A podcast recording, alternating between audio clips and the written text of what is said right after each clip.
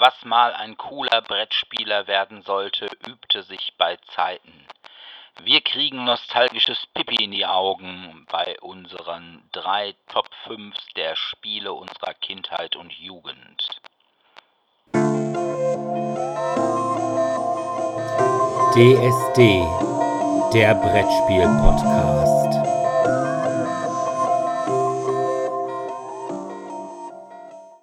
Ja, hallo erstmal und willkommen zur 37. Folge von DSD, dem Brettspiel-Podcast. Wir wollen uns heute mal mit unserer Jugend beschäftigen. Und zwar wollen wir dabei nicht Sebastians gesammelte Traumata aufarbeiten, sondern wir. Das war so schlimm. Ja, logisch. Das, das können wir auch nicht innerhalb von eineinhalb Stunden aufarbeiten. Also dafür bräuchten wir irgendwie drei, vier Episoden. Wir wollen es ja auch nicht, ne? Ich bin ein Dorfkind. Wir haben mit Kieselsteinen gespielt. Ja, und vor allem haben die anderen Kinder immer mit Kieselsteinen nach dir geschmissen. Hm, Nicht immer. Manchmal war ich auch schneller. Es waren noch größere Steine als Kieselsteine. Und warum? Aus Gründen. So. Ihr seid so gut zu mir, wie immer. Aber bevor wir zu unserem Thema kommen, fangen wir natürlich wieder mit den Medien an. Und da fange ich gleich mal mit etwas an, was auch einen Bezug zu meiner Jugend hat. Und zwar habe ich eine Serie geguckt, Der dunkle Kristall.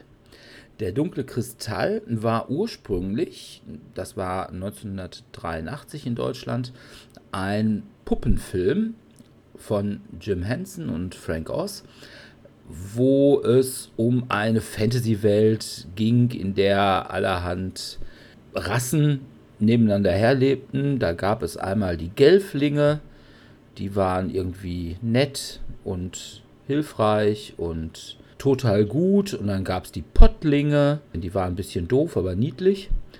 Und es gab die Skexe. Das waren die bösen Chefs in dieser Welt. Und dann gab es irgendeinen dunklen Kristall. Und dieser Kristall, der hatte die Essenz dieser Welt, hatte der in sich gespeichert. Und dann war der Kristall aber verdorben. Und es ging darum, dass dieser Kristall geheilt werden musste. Und damit wurde die Welt dann auch wieder alles toll.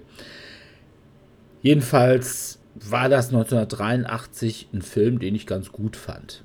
Ich war damals auch noch relativ jung, hatte so ein bisschen die Fantasy für mich entdeckt und damals kam einfach nicht wirklich viel raus, was Fantasy anging.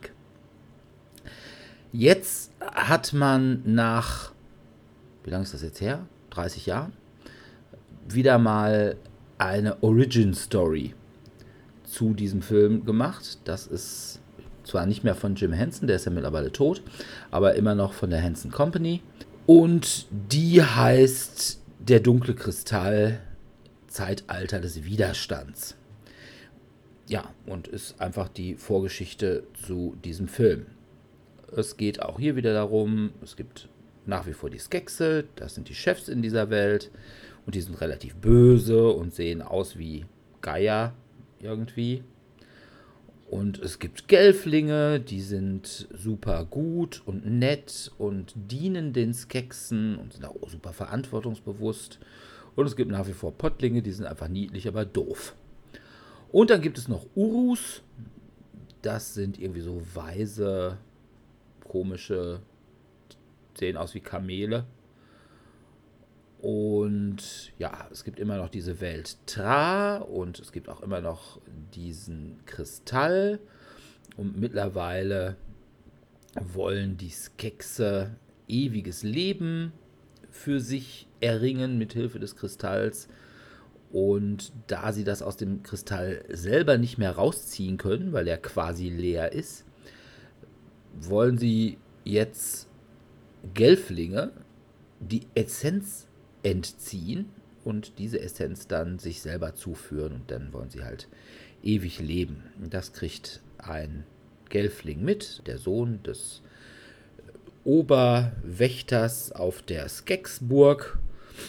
Und der kriegt mit, wie seine Freundin da äh, deessentiiert wird und muss dann fliehen. Und gleichzeitig breitet sich in Tra eine Fäulnis aus, was sich im Wesentlichen dadurch äußert, dass irgendwelche Tiere, die sonst irgendwie ganz umgänglich ist, auch immer ziemlich böse werden.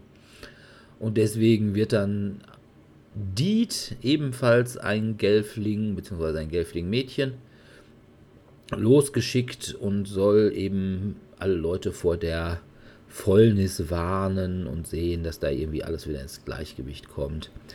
Ja, was soll man sagen? Im Original sind die Sprecher dieser Puppen, ja, ich sag mal, relativ bekannt. Die Erzählerin wird gesprochen von Sigourney Weaver. Dann ist da drin auch noch Mark Hamill und der Ryan wird gesprochen von Taron Egerton, den man vielleicht noch aus dem Kingsman kennt. Das Ganze hat das Problem, erstens, wenn man 1983 den Film gesehen hat, weiß man halt, wie es ausgeht. Das hat das Problem von allen Origin Stories. Dann hat das Ganze ja so einen unglaublichen, ich will mal sagen, Social Justice Warrior Unterklang mit, oh, wir müssen uns um die Natur kümmern. Oh, die Skexe, die ja alles irgendwie so politisch sehen, die sind böse. Während die Gelflinge, die sich eigentlich alle lieb haben, die sind natürlich gut. Und es ist auch so, Diet, die aus einem Gelfling-Clan kommt, der irgendwie unter der Erde haust und von den anderen immer gesagt wird, Bäh, geh weg, du stinkst. Das ist natürlich dann die Auserwählte. Und zwischenzeitlich kommt dann auch raus, ah ja, nein, es gibt keine oberen und unteren Gelfling-Clans, die sind alle gleich. Und äh, ja, so hopsen sie dann einfach durch die Welt und streicheln Tiere und gehen dann irgendwann gegen die Skexe vor. Also ich sag mal. Scheint es nicht so ganz begeistert überzeugt zu sein. Ja, ich. Vor 30 Jahren fand ich den Film gut. Der ja auch nicht ganz anders ist. Ne? Es wird weniger Tiere gestreichelt. Und es ging weniger um Mutter Natur. Allerdings Mutter Tra und so, das ist dann eben so der Planet an sich. Gab es damals auch schon. Aber vielleicht fiel es einem nicht so sehr auf. Hier wird es schon ziemlich dick aufs Butterbrot geschmiert. Von daher, ich glaube, es ist meins nicht mehr. Auf der anderen Seite. Da du ja als auch, FDPler auch nicht hinter Schützt die Natur steht. Ja, aber vor allem, es geht einem mittlerweile irgendwie, oder mir zumindest, ein bisschen auf den Nerv. Ne? Also ist nichts dagegen, dass man irgendwie Lust hat, Natur zu schützen, soll mir wirklich recht sein. Aber man muss es nicht immer so ganz so dick und wirklich in jedem zweiten Film. Dann wird es einem doch irgendwann mal zu viel. Wenn also eine Serie soll unterhalten, finde ich, und nicht belehren. Zumal. Kommt auf die Serie an, ist dann wieder meine Meinung. ja, aber das ist jetzt auch keine Serie, wo ich sagen würde, das ist eine Kinderserie. Für eine Kinderserie ist die bei Weitem zu brutal. Also die Skexe, die foltern da einen weg. Das würde ich einem Kind nicht unbedingt zumuten. Da haben sie zum Beispiel immer eine beliebte Folterart ist der Glubscher.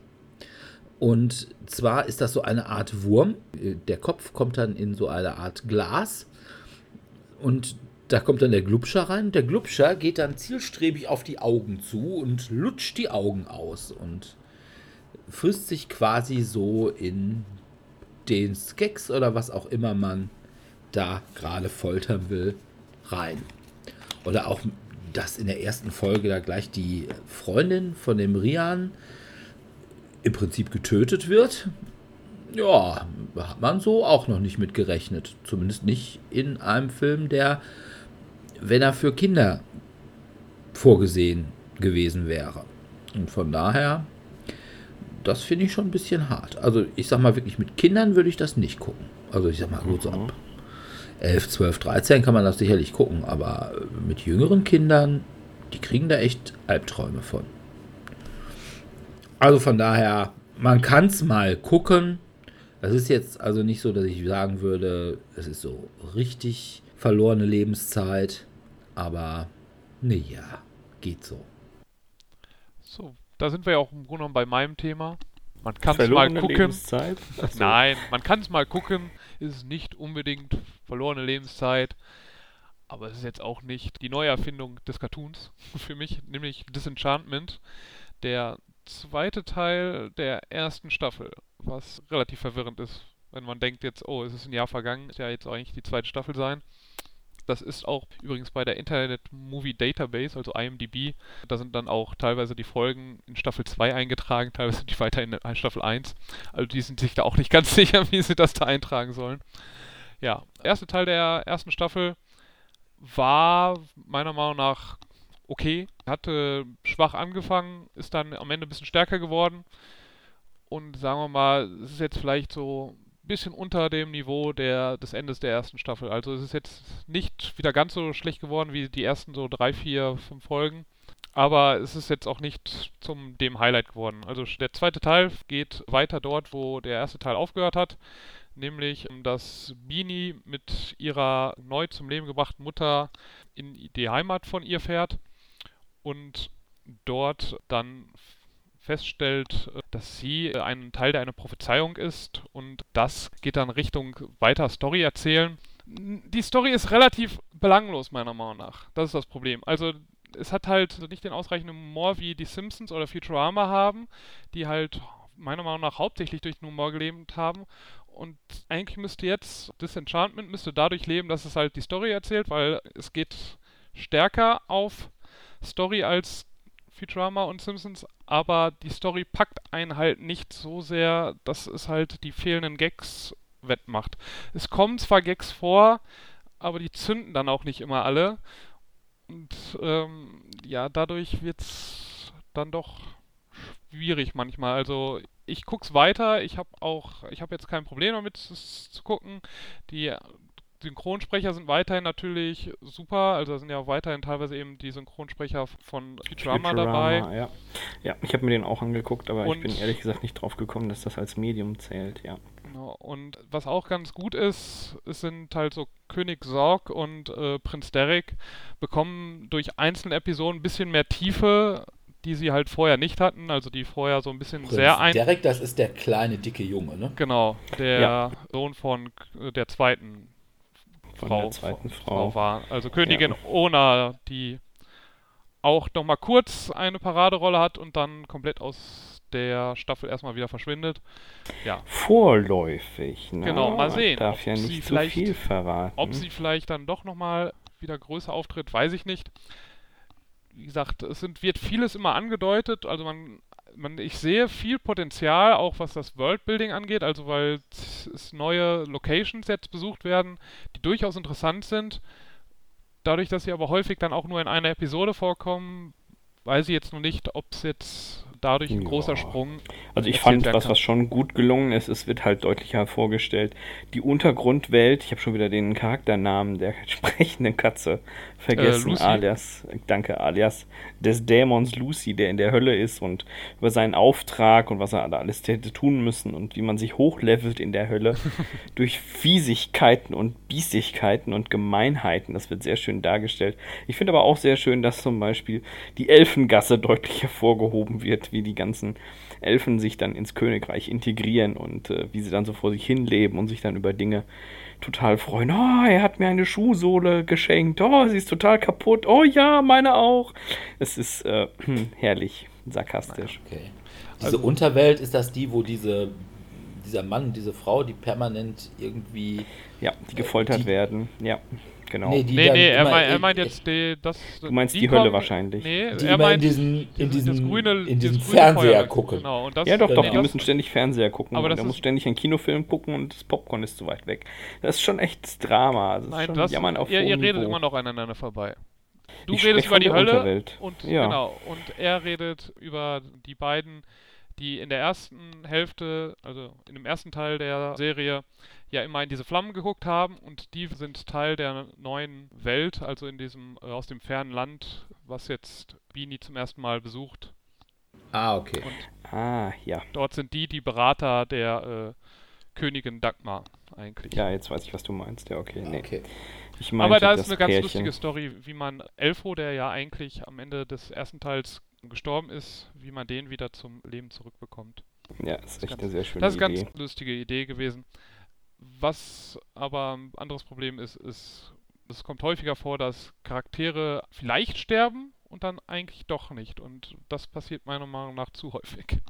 Ja, gefühlt hat man halt immer ständig riesige Tode und XY stirbt und taucht dann eine Episode später wieder irgendwo auf, weil zum Beispiel einfach äh, er oder sie nicht in Stein verwandelt wurde, sondern auf dem Dach die ganze Zeit versucht hat, äh, Schwalben anzulocken, um sie zu essen.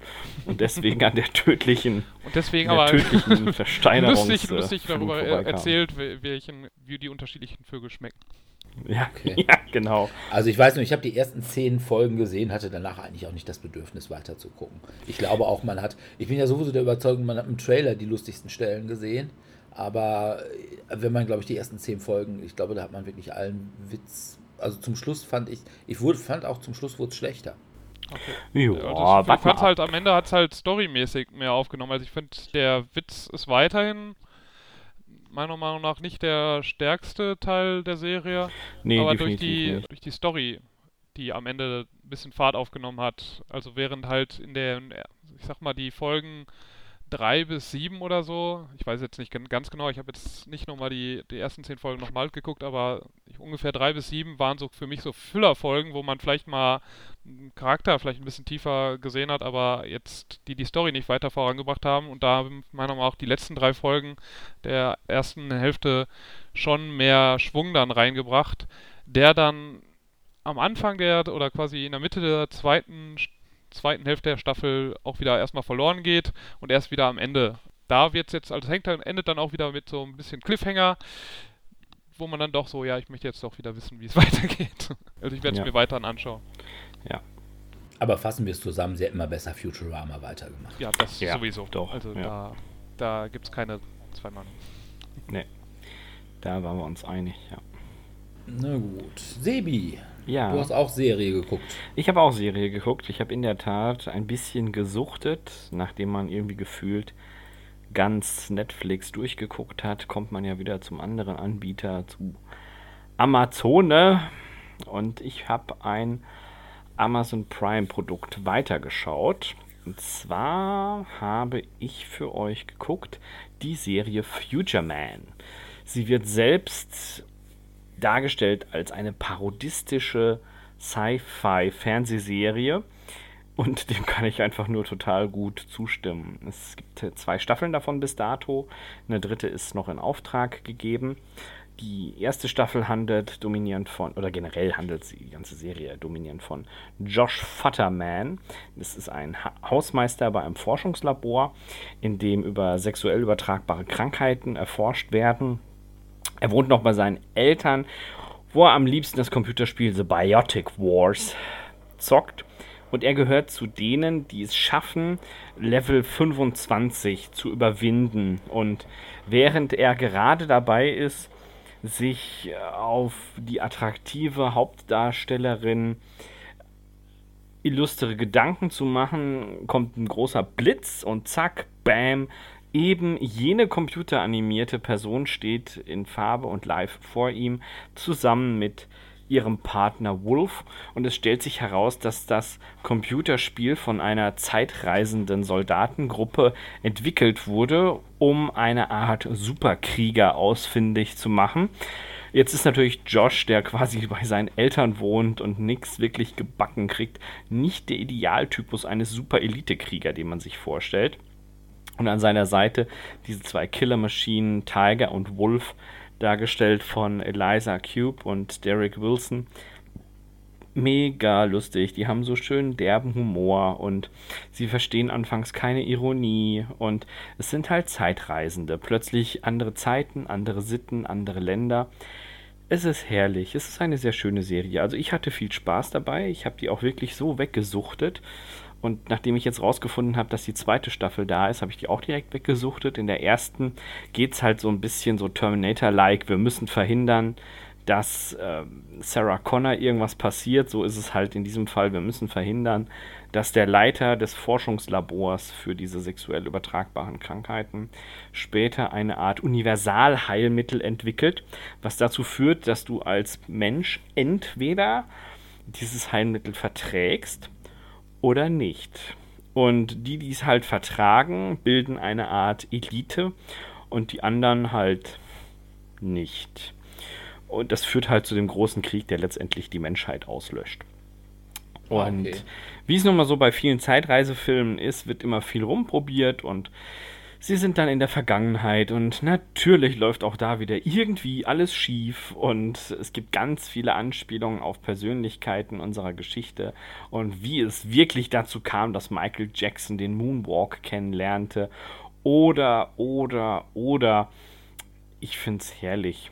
Also auch so banale Themen wie, ja, wir versuchen einfach ihn als Kind zu ermorden oder wir machen dies oder wir machen jenes, wir überreden ihn davon, dass er sich von seiner Partnerin trennt oder wir überreden ihn dazu, dass er sich eine andere Partnerin sucht, von der er sich dann später nicht trennt, was wiederum zu seiner sexuellen Frustration führt. Also es ist sehr verworren, da jedem Zeitstrang zu folgen. Man muss da schon ein bisschen aufmerksam sein. Es ist jetzt nicht direkt der Bügelfilm. Also ich musste mehrfach unterbrechen, zurückspulen und nachgucken, warum und generell vom Gewaltdarstellungsgrad halt ganz klassisch. Blut spritzt, Knochen fliegen, Eingeweide unterwegs. Die beiden Hauptdarstellerinnen in Kriegerpositur freuen sich und Josh Futterman, ja, jammert irgendwie sich so durch den Film. Das ist schon sehr lustig. Das ist wirklich sehr, sehr lustig. Okay. Ja gut, ich habe auch noch eine weitere Serie geguckt und zwar habe ich auf Netflix die erste Staffel von Black Spot gesehen oder auf Französisch Zone Blanche, was übersetzt nichts anderes heißt als Funkloch. Und in einem solchen spielt das Ganze nämlich auch. Und zwar in dem kleinen Dorf Villefranche. Dieses Dorf liegt mitten in einem riesigen Wald und man hat da in der Regel keinen Handyempfang. Das ist nicht die einzige Besonderheit, sondern es ist auch noch eine Besonderheit, nämlich dass Villefranche eine auffällig hohe Mordrate hat. Und es verschwinden auch immer wieder Leute. Und deswegen kommt der Staatsanwalt Franck Siriani nach Villefranche, beziehungsweise wird er in Strafversetzt und meint gleich, also Kinders, warum habt ihr hier denn eine Mordrate, die sechsmal höher ist als im Durchschnitt? Die Polizeichefin in Villefranche ist Major Lorraine Weiss dargestellt von Sulian Brahim, die wahrscheinlich hier in Deutschland sonst keiner kennt. Und die ist auch mal als junge Frau entführt worden oder verschwunden und musste sich deswegen zwei Finger, weil sie da so angekettet war, selber abschneiden, um aus dieser dieser Kette loszukommen und hat deswegen zwei Finger weniger an der Hand und weiß aber nicht, wie das passiert ist. Also sie weiß auch nicht, wer sie da entführt hat. Das sind immer so Sachen, die in der ganzen Serie immer wieder vorkommen, zumal jetzt auch wieder jemand entführt worden ist, äh, ein junges Mädchen, die Tochter der Familie Steiner. Steiners, das sind so die Klischee-Industriellen, die irgendwie in dem Verdacht stehen, alles Mögliche Böse zu tun. Es teilweise wahrscheinlich auch wirklich tun, aber jedenfalls deren Tochter ist halt weg und das ist auch gleichzeitig die allerbeste Freundin von der Tochter von der Lorraine Weiß, die auch gleichzeitig mal irgendwie ein Krösken mit dem Sohn der Steiners hatte und das hin und wieder auch mal wieder so ein bisschen aufleben lässt. Naja, die Serie ist ganz nett. Also sie hat eine super Atmosphäre, so dieser Wald und dieses düstere Städtchen. Das ist schon ganz cool gemacht. Es ist halt teilweise ein bisschen sehr klischeehaft. Es ist auch wieder so ein bisschen öko. Also die Tochter von Lorraine Weiss, die schließt sich auf ihrer Suche nach ihrer Freundin so einer ja, Ökoterroristengruppe an und über dem Ganzen ist auch noch so was Mystisches drüber. Zum Beispiel kriegt die Lorraine Weiß immer irgendwelche Hinweise von einem Wolf, der ihr dann mal zeigt, wo irgendwelche Beweise rumfliegen, wenn mal wieder irgendeine Leiche im Wald lag. Und ja, also es kommt die ganze Zeit so, dass dieser Wald eine eigene Persönlichkeit hat, gleichzeitig bedrohlich, aber auch irgendwie beschützend. Also, das ist so ein bisschen Mystery dabei. Ansonsten sind es jeweils abgeschlossene Fälle in den einzelnen Folgen, was ich, der ich ja nicht so sehr zum horizontalen Seriengucken neige, gar nicht so schlecht finde ja, was soll ich sagen? Es ist nett. Es ist jetzt nichts, wo ich sagen würde, oh, muss man unbedingt gucken. Aber wenn man nichts anderes auf Netflix findet, kann man sich das schon mal angucken. Es gibt einige Charaktere, die da wirklich nett drin sind. Es gibt auch einige Geheimnisse, die nett sind und die auch am Ende der ersten Staffel noch nicht aufgeklärt werden. Wobei ich sagen muss, dass ich das Ende der ersten Staffel ja ist so ein bisschen unbefriedigend, finde ich. Also hm, ist so ein bisschen, ja, der, der Täter im Hinblick auf diese verschwundene Tochter, ja, der wird so ein bisschen aus dem Hut gezaubert und sagt dann auf einmal, huhu, ich war's. Bam, bam.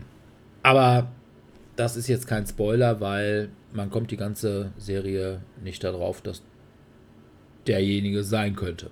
Von daher kann man gucken, muss man nicht. Black Spot gibt mittlerweile, glaube ich, drei Staffeln. Und ich habe die erste Staffel gesehen. Und wie gesagt, wenn ich mal nichts Besseres vorhabe, gucke ich mir wohl Guck's auch mal, mal weiter. An. ja. ja. Gut. Jo, dann sind wir soweit durch. Dann kommen wir uns zu unserem eigentlichen Thema. Die Spiele unserer Jugend. Wir werden heute total retro. Und Nostalgisch. da, ja, das auch. 90s Kids oder sowas. Äh, äh, ja, also für dich 30, Kinder der 30er Jahre, aber da wurde was, wurden Sachen gespielt, die wollen wir hier nicht nochmal wiederholen. Äh, Mensch, ärger dich nicht. Das hatten wir ja schon nach dem Ersten Weltkrieg. Da hat doch derjenige, der Mensch ärger dich nicht erfunden hat, beziehungsweise der es auf Deutsch gemacht hat, hat doch das gemacht, was Queen vor ein paar Jahren auch mal versucht hat. Wir geben unsere Spiele an die guten deutschen Lanzer raus, damit die dann zu ordentlichen Spielern werden. Nein. Aber bei mir ist es tatsächlich eher dann die 70er und die 80er Jahre. Das gebe ich schon zu. Ja. Bei meiner Top 5 ist es so, ich habe rausgelassen so normale Spiele, die man mit einem normalen Kartenblatt spielt, also kein Mau Mau und kein Skat. Und die Spiele, die in der großen Spielesammlung normalerweise drin sind. Also habe ich auch kein Mühle, obwohl meine Oma, also ich habe massenweise Mühle gespielt, weil meine Oma war voll die Mühle-Zauberin. Oder auch kein Mensch ärgerlich nicht und kein Halmer. Also sind schon so richtig, richtige Spiele. Ja, ich habe auch die anderen Spiele mit reingebracht. okay. Du hast also Hallenhalmer Level 1 bis 5 genau. mit drin. Ah, die sind nee. alle bei mir. Die sind alle, die sind eigentlich meine Top 5. Jetzt könnt ihr eigentlich alle loslegen. Okay. Ja, ich habe zuerst, muss ich gestehen, meinen Telefonjoker verwendet und meine Mama angerufen. Das mache ich häufiger bei irgendwelchen Fachfragen. Mutti weiß sowas einfach. Sie bot auch direkt an, mal zu schauen, was so im Spieleschrank stand, worauf ich dann erwähnte, nee, ist schon okay, ich habe äh, hab jetzt fünf, das reicht, über die kann man ja sprechen. Und das ist schon, äh, ja, also, hm, ja, okay. Also hast du sofort mit Autorenspielen angefangen und äh, dein erstes Spiel war Ziele von Katan oder so. Nein, nein, nein, nein, nein. Ich habe in der Tat auch noch äh, in das Ranking mitbedacht, welches Spiel ich wie oft gespielt habe. Und auf Platz 5 ist ein Spiel, das ich heute immer noch spiele und das auch erst relativ spät in meine Sammlung dazugekommen ist. Dann sag's uns ja, doch mal. Nein, ich dachte, ich mache noch ein bisschen mehr Spannungsbogen und Cliffhanger und höre dann mitten im Sa auf und äh, aber es bringt nichts. Es hat einfach keinen Zweck. Okay, ich fange jetzt an. Mein. Spiel, das hat einen Namen. Der Name ist ein Oh, es hat einen Namen. Ja, Faszinierend. ein Name. Cool. Mhm. Ist erschienen in der Kooperation von zwei Spieleherstellern im Jahre 1989 in Deutschland.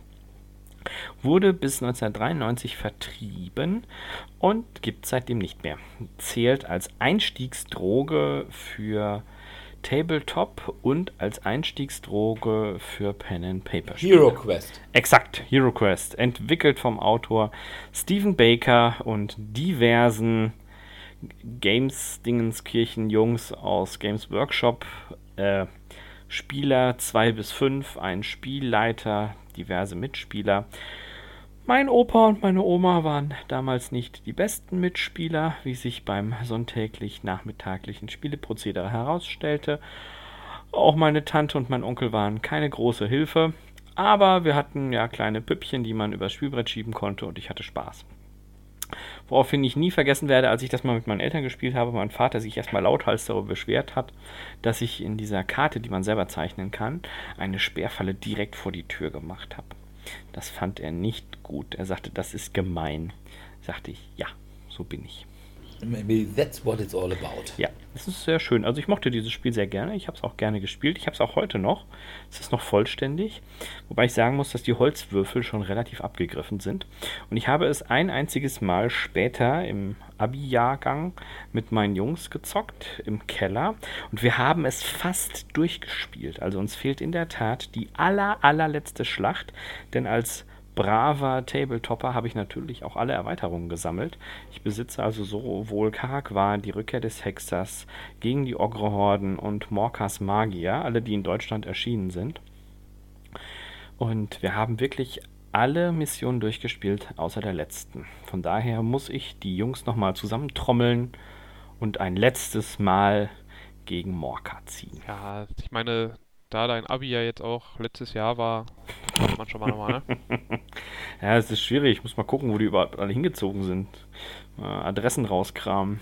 Aber Hero Quest ist tatsächlich an mir komplett vorbeigegangen, weil das war in der, ja, das kam quasi in der Zeit raus, da habe ich mein Abitur gemacht. Das heißt, man interessierte sich schon für Mädchen, war aber noch nicht selbstironisch, sodass man es spielen konnte. Okay. So, dass man da, also wir haben vorher, haben wir D&D gespielt, da hatten wir auch Püppchen und äh, die hatten wir auch damals schon angemalt und so. Aber als diese ganzen Sachen rauskamen, also Hero Quest und da kam dann, glaube ich, auch zu DSA, gab es auch so eine Spieleserie.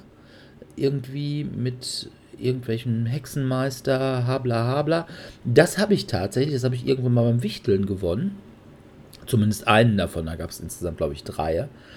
Aber Hero Quest habe ich deswegen nicht. Das heißt, ich kann nicht, wenn irgendwann mal ich eine Fantastillion an Euros brauche, einfach mal mein original verpacktes Hero Quest verkaufen. Noch Anders in als Folie Sebi. eingepackt. Ich habe in der Tat noch ein zweites Exemplar, das habe ich günstig geschossen und das ist unbespielt. Also es ist zwar nicht mehr original verpackt, es ist alles aus den Rahmen herausgebrochen, aber es ist unbespielt. Okay. Wie gesagt, wer einen Millionär heiraten will, der Kann jetzt wende Sebi. sich vertrauensvoll an Sebi. Genau.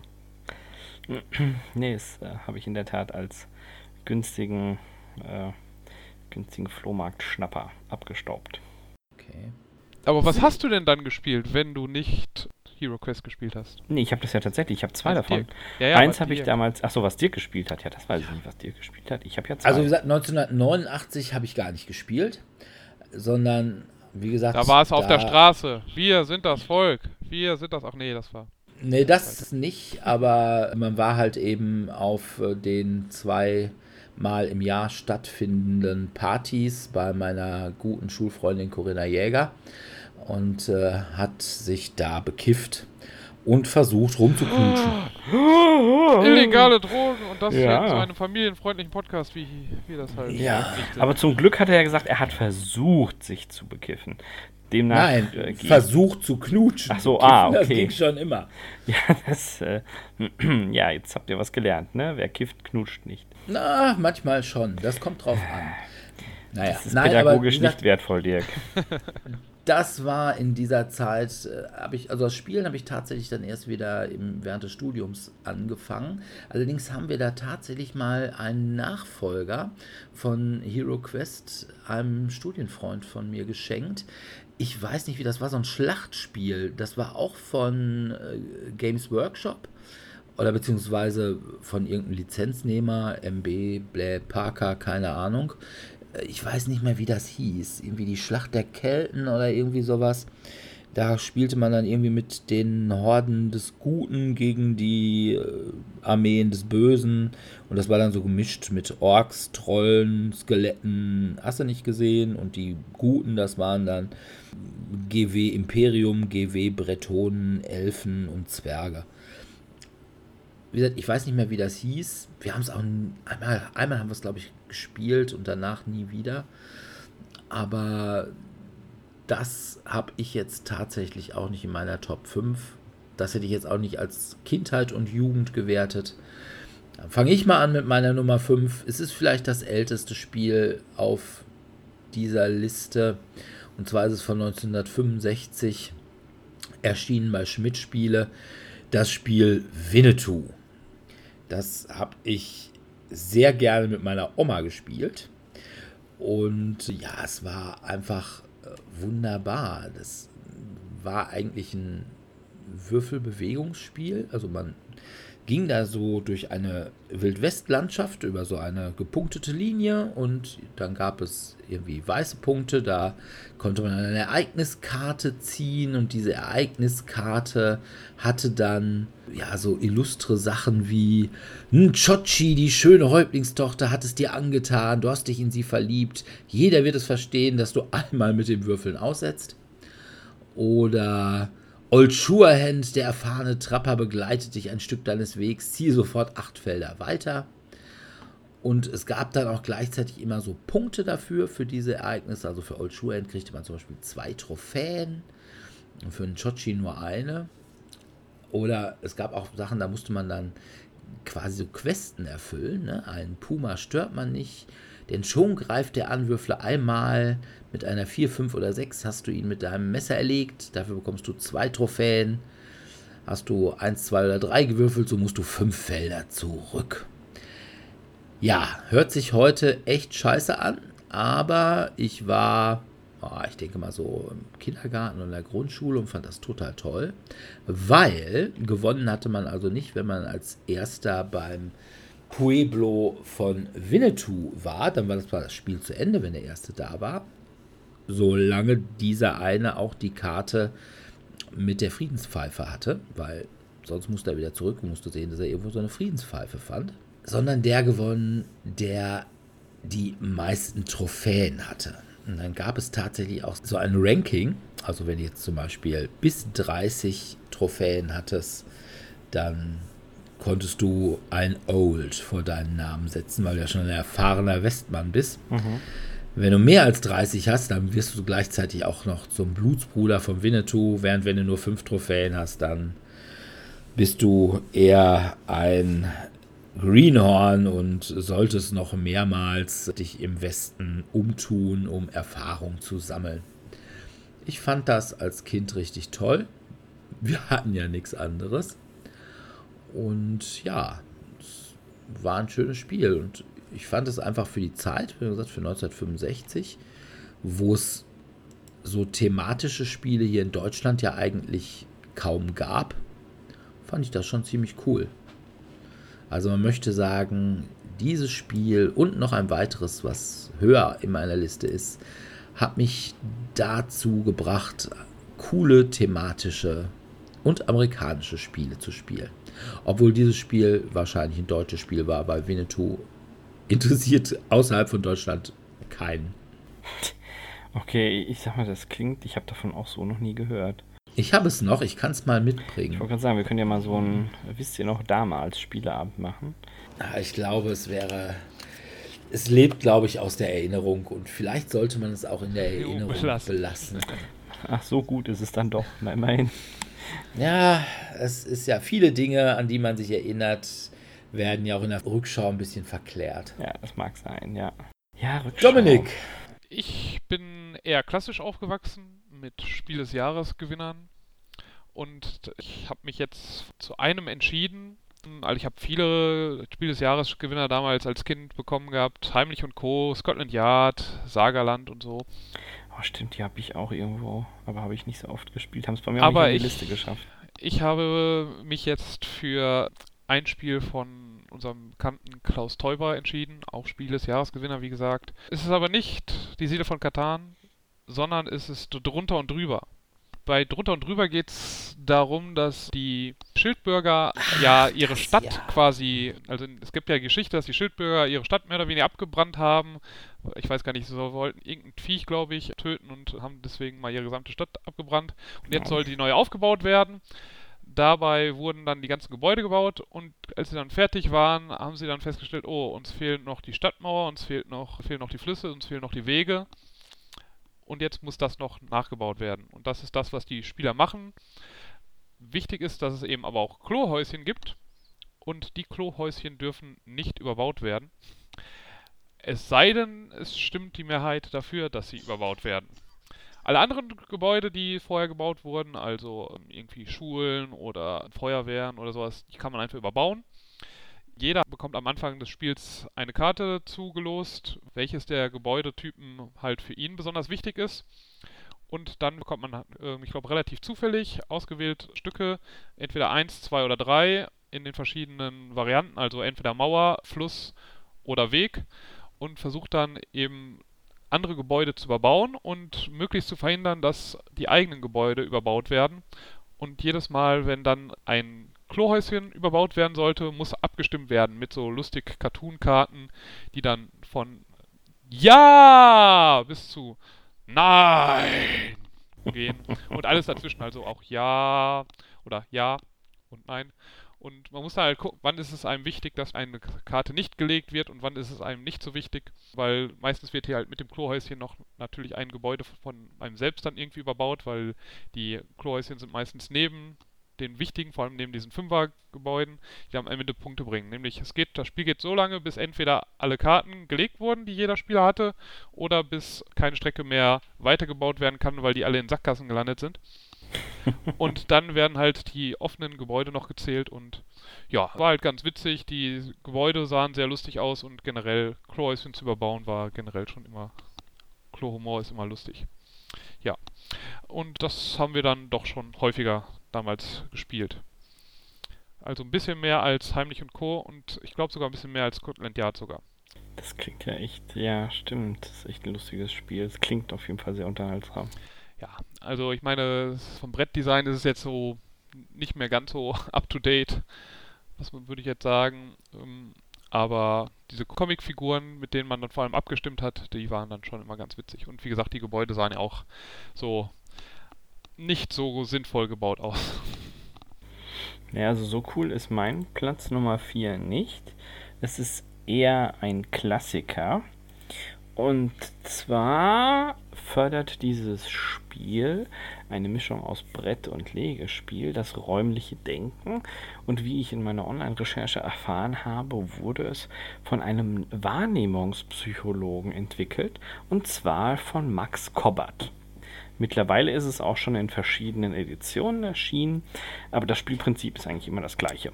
Man hat ein Püppchen, das von A nach B soll und alle anderen wollen da eher hin oder verhindern, dass du dort landest. Okay. Wahrnehmungsspiel. Äh, Ja. Das verrückte Labyrinth. Sehr gut, das verrückte Labyrinth.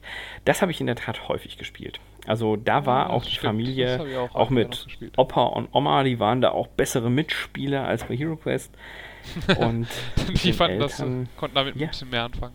Ja, konnten damit in der Tat ein bisschen mehr anfangen. Das war halt auch so eher so, ja Gott, da hast du halt hier die kleine Schatztruhe, die du suchen musst. Oder ich persönlich habe immer gerne den Drachen gesucht ähm, oder dieses Buch. Und es gab ja immer die Diskussion, kann man dieses Plättchen jetzt verrücken? Und natürlich gibt es da Pfeile, die das ansagen, aber letztendlich nicht. Und ja, wie gesagt, gibt es halt schon mehrere Editionen davon. Harry Potter, das verdrehte Labyrinth, äh, La Herr der Ringe Labyrinth. Also es ist schon. Gab es auch schon die Nachfolger, ne? Labyrinth der Meister und was weiß ja, ich nicht. Meister gab's War das nicht noch. auch mal Spiel des Jahres? Das kann sein. Ich schau mal eben. Ich meine ja, aber ich könnte jetzt nicht sagen. Doch, tatsächlich, 86. Das Ja. verrückte Labyrinth. Spiel des Jahres 1986. Und das Labyrinth der Meister 91 bekam sowohl den Deutschen Spielepreis als auch nochmal das Spiel des Jahres unter Sonderpreis Schönes Spiel. Okay. Ja, zwei bis vier Spieler, halbe Stunde im Durchschnitt. Ist auch ein schönes Spiel, Ja, muss ich zugeben. Ganz, genau, das war ganz witzig damals. Das Ja. habe ich, auch- hab ich auch als Kind, glaube ich, häufiger mal gespielt. Okay. Ja, meine Nummer 4 ist eigentlich, ich würde mal sagen, der Vorgänger von Hero Quest, wenn Ach auch was. nur ein inoffizieller Vorgänger. Und zwar ist es ein Spiel von David R. McGarry. Und zwar hieß das Spiel in Deutschland Verlies. Ist bei Parker 1978 rausgekommen und ich habe das, glaube ich, kennengelernt auf einer Jungschar-Freizeit in Westerburg im Westerwald. Das müsste irgendwie so 1982 gewesen sein. Das ist danach auch noch ein paar Mal rausgekommen unter verschiedenen Titeln. Einmal als Dungeon und einmal als Im Drachenlabyrinth. Worum geht es dabei? Man hat einen Charakter und die haben unterschiedliche Charakterklassen. Da gibt es die Elfe, die Fee, den Held und den Zauberer. Und die machen sich auf die Suche nach Schätzen in einem Verlies oder in einem Dungeon.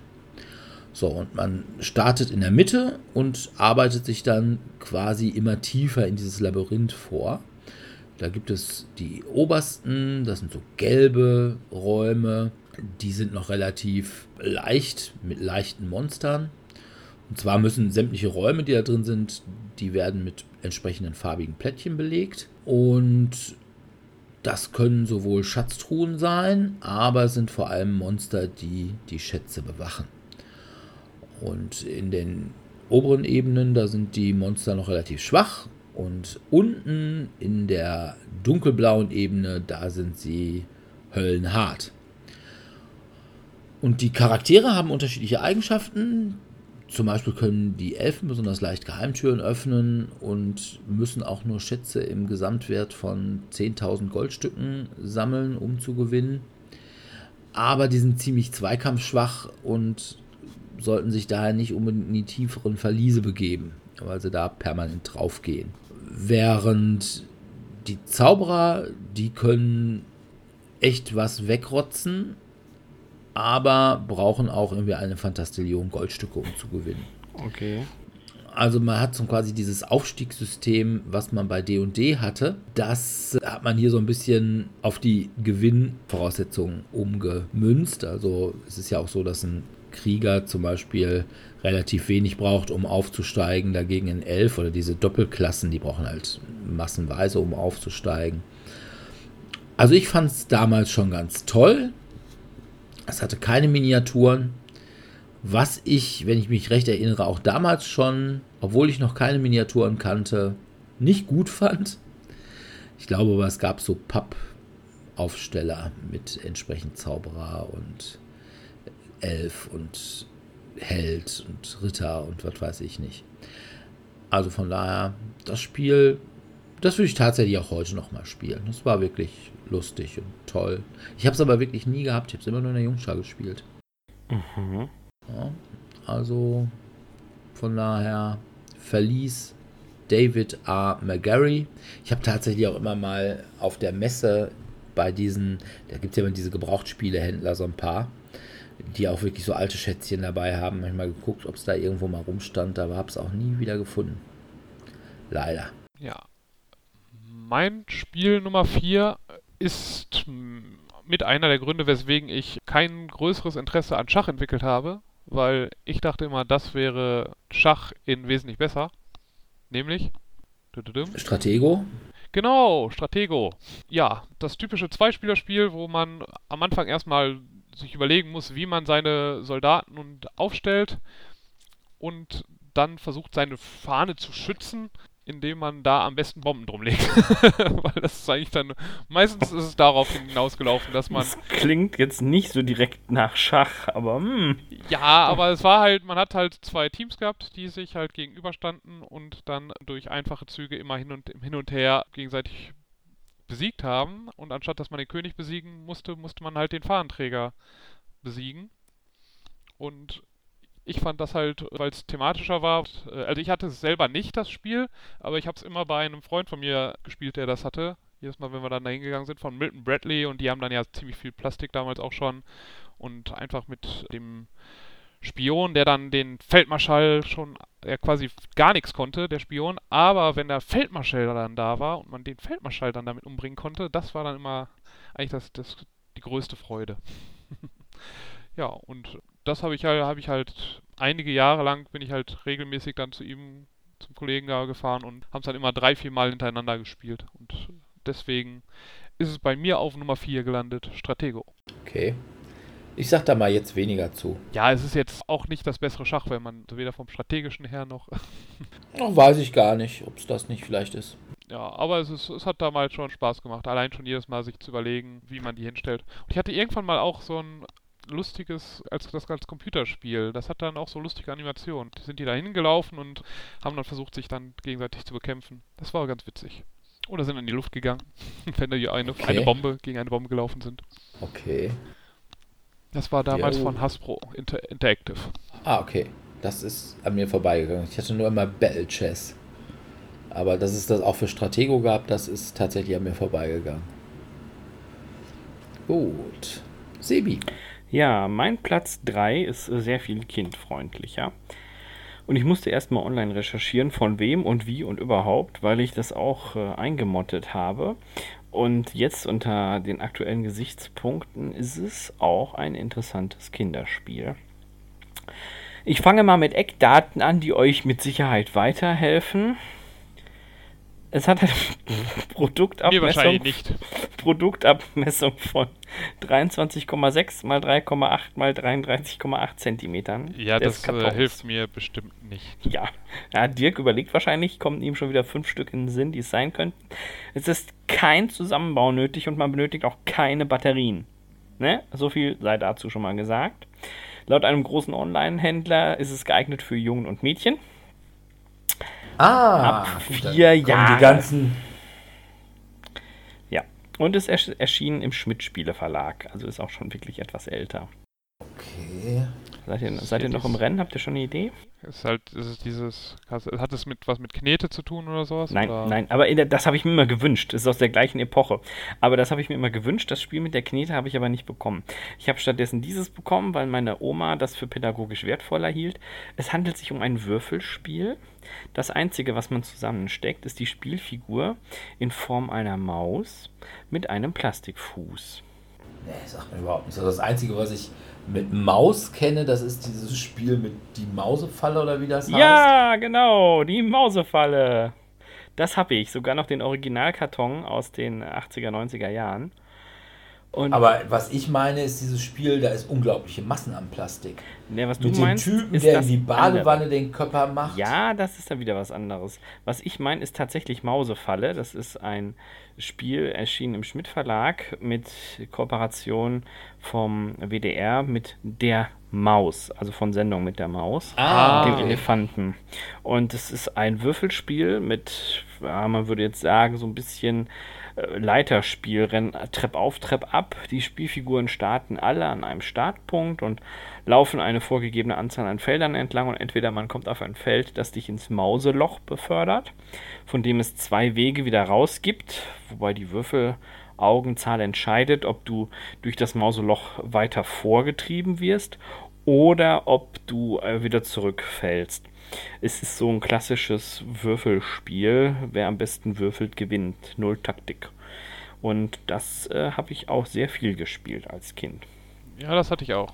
Also, Also, das hatten wir glaub- auch, weil, das, weil wir haben ja auch als Kinder sehr viel Sendung mit der Maus geguckt und Genau, ja, das war so, es hatte dann so halt diese Überleitung. süßen Mause-Comics und alle hatten Exakt, dann so mit der. Speisekammer. Genau. Genau, ja, ja, und die Maus, äh, Maus ist auf dem Staubsauger unterwegs und die Maus kocht etwas und die Maus schläft unten in ihrem Mäusebett, die Maus duscht sich und natürlich gibt es dann auch eine Abbildung mit der Maus in der kindgerechten Lebendmausefalle, wo man sich natürlich immer doppelt gefreut hat, wenn der Mitspieler da drin gelandet ist und man selber dann weitergehen konnte und am Ende als erstes den dicken Käse gefunden hat. Ah, okay. Das hatte ich nicht. Also ich hatte nur so ein ähnliches Spiel, was auch ein IP-Spiel war. Und zwar war das das große Mainzelmännchen-Spiel. Ah ja, das kenne ich auch, habe ich aber nicht gehabt. Das war so ein Snakes and Ladders Abklatsch, wo man dann irgendwelche Leitern hoch und runter rutschen konnte. Und es war halt eben mit Einzelmännchen. Das hatte ich auch, da war ich irgendwie ja, im Kindergarten oder sowas. ja. Ja, aber ich weiß, was du meinst, Dirk. Das ist in der Tat heißt auch Mausefalle aus dem amerikanischen Original Mousetrap. Und das ist das mit ganz viel Plastik und wo das äh, Figürchen dann hier hinfällt und dann kommt der Käfig runter und die kleine Kugel rollt irgendwo lang und ja, das. Am hittigsten fand ich den Typen, der den Körper in die Badewanne macht. Ja, ja, das ist schon. Also, ja. das war ein Spiel, was ich echt immer gern. Ein Bekannter von mir hatte, Ja. also ein, ein, Freund von mir hatte das. Und das haben wir dann gespielt. Es war vom Spiel her war es total bescheuert. Es ist total bescheuert, ja. es ging einfach nur darum, im letzten oder im richtigen Augenblick, äh, wenn der andere quasi unter dieser Mausefalle ist, dann diesen Mechanismus Mechanismus, auszulösen, ja. auszulösen. Genau, Und man muss ja. tatsächlich sagen, er hat nie funktioniert. also irgendwo hat irgendwo es immer gehakt. Ja, also die Werbung, die dir via Fernsehen zugekommen ist, ist deutlich ansprechender gewesen, als das Spiel in Natura umzusetzen. Es ist genauso wie Quietsch-Quatsch-Traubenmatsch. Das hätte ich auch gerne gehabt. Mit Ja, ja, Bravo-Traube. Genau. Ah, Bravo Traube. Bravo das Traube. Das hat meine. Cousine gehabt, meine kleine Cousine. Ich habe es auch tatsächlich einmal gespielt. Es ist lustig, wenn man im Alter zwischen 5 und 7 ist. Okay. Man kann halt Trauben zum zermatschen. Was gibt's da Boah. nicht zu mögen? Ja, genau, man zermatscht halt Trauben, ne? was man halt so tut. Meine Nummer drei ist ein bisschen pädagogisch. Und das habe ich vor allem immer gespielt mit meinen Eltern, wenn wir zusammen im Urlaub waren, hatten wir das immer mit. Ich habe am Wochenende mit meiner Mutter gesprochen und ich wusste tatsächlich nicht genau, welches davon wir hatten, weil im Bekanntenkreis, es gab im Prinzip drei verschiedene Sorten davon. Das eine war Weltreise, dann war Europareise und Deutschlandreise. Ich meine, wir hatten Europareise, aber jedenfalls im engeren Bekanntenkreis gab es auch Deutschlandreise. Das Ganze ist rausgekommen 1977 bei Ravensburger. Und ja, man muss sagen, Deutschlandreise ist der Beweis, dass es Bielefeld gibt. Du meinst, weil es einfach da abgebildet wurde? Vielleicht ist es Das, ja auch da, da, da, das ist der Ursprung des Mythos. Also da wurde vielleicht äh, Bielefeld zum ersten Mal erwähnt überhaupt. Ne? Vorher Also gar, war- ka- kam gar keiner auf die Idee, dass es Bielefeld geben könnte auch. Mhm. Ja, nein, aber das Spiel halte ich für deswegen auch pädagogisch für wertvoll, weil man lernte echt so einigermaßen, wo liegen einige Städte, man lernte, welche europäischen Länder welche Hauptstädte hatten und gut, das alles von neu- 1977, ne? Das war, da musste man sich noch keine Gedanken darüber machen, welche Hauptstadt denn nun Bosnien-Herzegowina hat Ja, ist richtig. oder Weißrussland oder sowas. Ne? Da gab es halt die UdSSR, Hauptstadt war Moskau. Und es gab Jugoslawien, Hauptstadt war Belgrad. Da gab es Deutschland, Hauptstadt Bonn. Ja. Genau. Aber es Genau, gab auch ja. die DDR. Ne? Und das war auch bei der Deutschlandreise, da war tatsächlich auch die DDR noch drauf. Das war, ähm, man konnte dann eben also ganz normal, ne? also im Übrigen Hagen war drauf, hier bei uns direkt nebenan. Lüdenscheid allerdings nicht. Also meine, das fand ich immer ein bisschen schade. Komischerweise, obwohl es ja damals schon die Innenmetropole des südlichen Ruhrgebiets gewesen sein muss, wie unser Bürgermeister immer sagt. Gevelsberg war auch nicht drauf. Tja, also dann, dann ist das doch eigentlich schon wertlos, wertlos gewesen, oder? Also wenn ja, also da, ja, also unser Bürgermeister wird das sicherlich sagen, allerdings der war, glaube ich, 1977 noch gar nicht auf der Welt und konnte sich damals auch noch nicht drüber beschweren. Es ging immer darum, man musste vier Karten ziehen und dann musste man die Strecke abreisen und immer wenn man bei einer Stadt war, musste man so ein Fähnchen da reinstecken. Also spielerisch war es nicht besonders wertvoll, aber man hat was gelernt. Ja, das glaube ich, ja. Das sind so Sachen, wo ich sagen würde, wenn ich heute so bei auch jungen Erwachsenen schon so die Geografiekenntnisse sehe, wäre es echt notwendig, dass man mal viel mehr Europa, Deutschland oder Weltreise spielt. Ja, in der Tat, ja. Weil die muss man nämlich echt nicht fragen. Sag mir mal, liegt, was weiß ich, Bielefeld nördlicher als Kassel zum Beispiel. Da sagen die Kassel, was ist das? Oder was ist denn bitte schön die Hauptstadt von Albanien? Ja?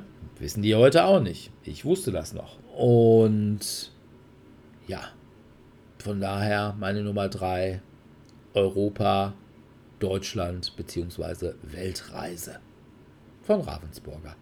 Was man heute dringend wieder spielen sollte. Allerdings in einer moderneren Fassung. Ja, meine Nummer 3. Ja, meine Eltern wollten mir mehrfach Doppelkopf beibringen. Hat nie wirklich geklappt konnte mir die Regeln nie merken. Aber ich habe dann jetzt nicht mehr wirklich in meiner Kindheit, aber in meiner Jugend doch irgendwann ein Stichspiel gespielt, was wesentlich einfacher war. Nämlich, was sich bis heute immer noch, glaube ich, millionenfach verkauft. Es gab vor zwei, drei Jahren auch nochmal eine Jubiläumsedition davon, nämlich Wizard. Jo, das, Tatsache, aber das kam bei mir erst sehr viel später. Ja, also ich habe es, ich glaube, mit 10, 11, 12 irgendwie in, um den Dreh entdeckt und dann haben wir es doch relativ häufig gespielt, dann habe ich es einige Jahre lang gar nicht mehr gespielt gehabt und dann irgendwann im Studium und im Referendariat haben wir es dann nochmal sehr, sehr exzessiv gespielt gehabt, immer wenn wir uns dann irgendwie mit ein paar Freunden dann getroffen haben. Und ja, es war eigentlich im Grunde genommen ein stinknormales, man hätte auch ein ganz normales Kartenspiel nehmen können, aber es hatte lustige Illustrationen, die, wenn man die aneinander legt, sogar ein Bild ergeben haben, glaube ich man muss halt vorher als Zauberer voraussagen, wie viele Stiche man gewinnen wird.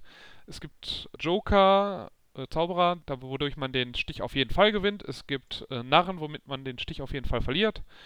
Und es gibt dann immer, oder ab der, also bis auf die letzte Runde gibt es immer eine Trumpffarbe, die halt zufällig dann immer ausgewählt wird. Und ansonsten ist es halt so ein, das typische Stichspiel. Es wird, der erste legt eine Karte raus, sagen wir mal rot und man muss dann bedienen und am besten übertrumpfen, ja. um den Stich zu gewinnen. Ja, es ist bei weitem nicht das anspruchsvollste Stichspiel, auch nicht das komplexeste Stichspiel, aber das hat damals halt auch den Reiz ausgemacht. Man musste jetzt nicht groß was erklären. Wer schon mal ein Stichspiel gespielt hat und sei es dann hinterher auf Windows mal Hearts gespielt hat, der wusste zumindest schon mal grob, wie das Spiel funktioniert und man musste dann nur noch mal sagen, ja, du musst halt voraussagen, wie viele Stiche du gewinnen wirst. Und dann gibt es halt die einen spielen es mit, es wird blind gewettet, wie viele Stiche man, also man darf jetzt nicht in der Reihenfolge abzählen, sondern muss blind wetten.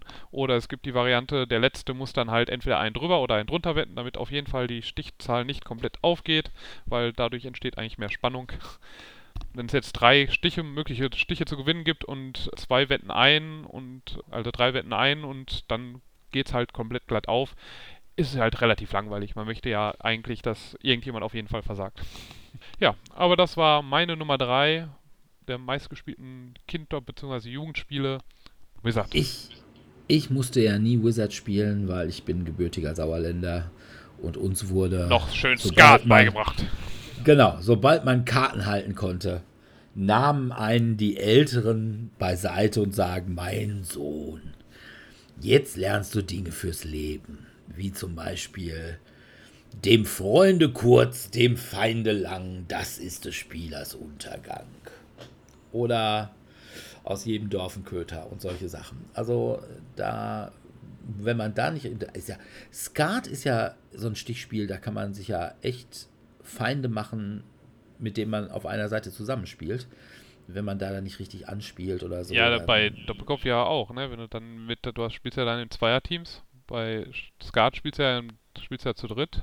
Bei Genau, Doppelkopf ist zwei ja dann. Genau, aber bei Doppelkopf, wenn du da meistens dann nicht vernünftig mit deinem Partner spielst oder nicht erkennst, dass du, wer mit dir spielt, bis zum Ende da einfach blöd bist, denkst du, okay, du spielst mit mir? Wusste ich nicht.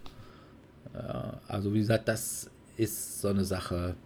Ich glaube, ich weiß aber auch gar nicht, ob das nur im Sauerland so ist oder ob das jetzt hier im Ruhrgebiet auch so, so ein, ja, ich sag mal, so eine Tradition ist, dass irgendwie so die Männer immer Skat gespielt haben, abends irgendwie.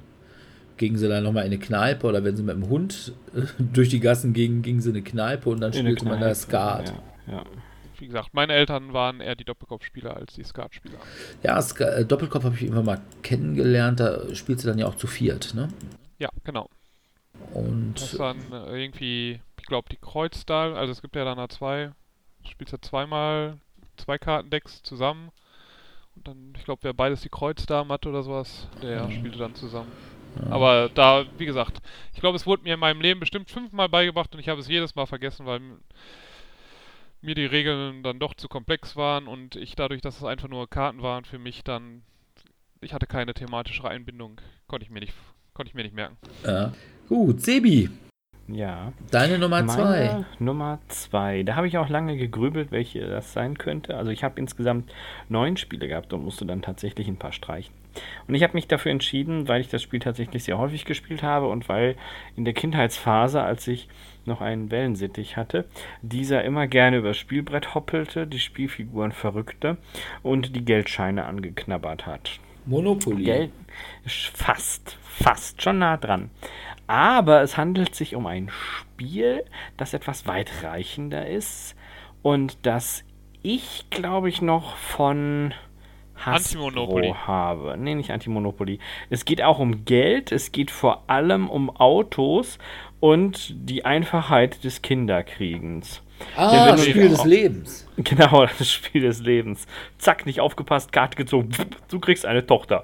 Kriegst 300 Euro. Ja, das ging ja fix, ne? Oder 300 Geld. Das ging wirklich sehr, sehr schnell. In Deutschland ist es erschienen äh, 1980. Und ich glaube, die Kinder haben es meistens nur toll gefunden, weil es dieses Rad gab zum Drehen. das, behaupte ich. Ist wer, wer eines- braucht denn Würfel, wenn man ja, sowas ist, drehen ähm, kann? Echt, ist eines der Hauptkaufargumente gewesen. Ja, überhaupt die weil ganze das Spiel an sich Plastikausstattung. Da gab es auch echt diese Häuser grauenhaft und ist. so. Man spielt dabei sein eigenes Leben im Schnelldurchlauf und man würfelt eben nicht, sondern man dreht eine Art Glücksrad in der Mitte, was dazu führt, dass dort, ich glaube, 14 oder 16 Ziffern drauf sind, also relativ viele und man kann dann ganz viele Schritte machen und dadurch die Gegend geistern.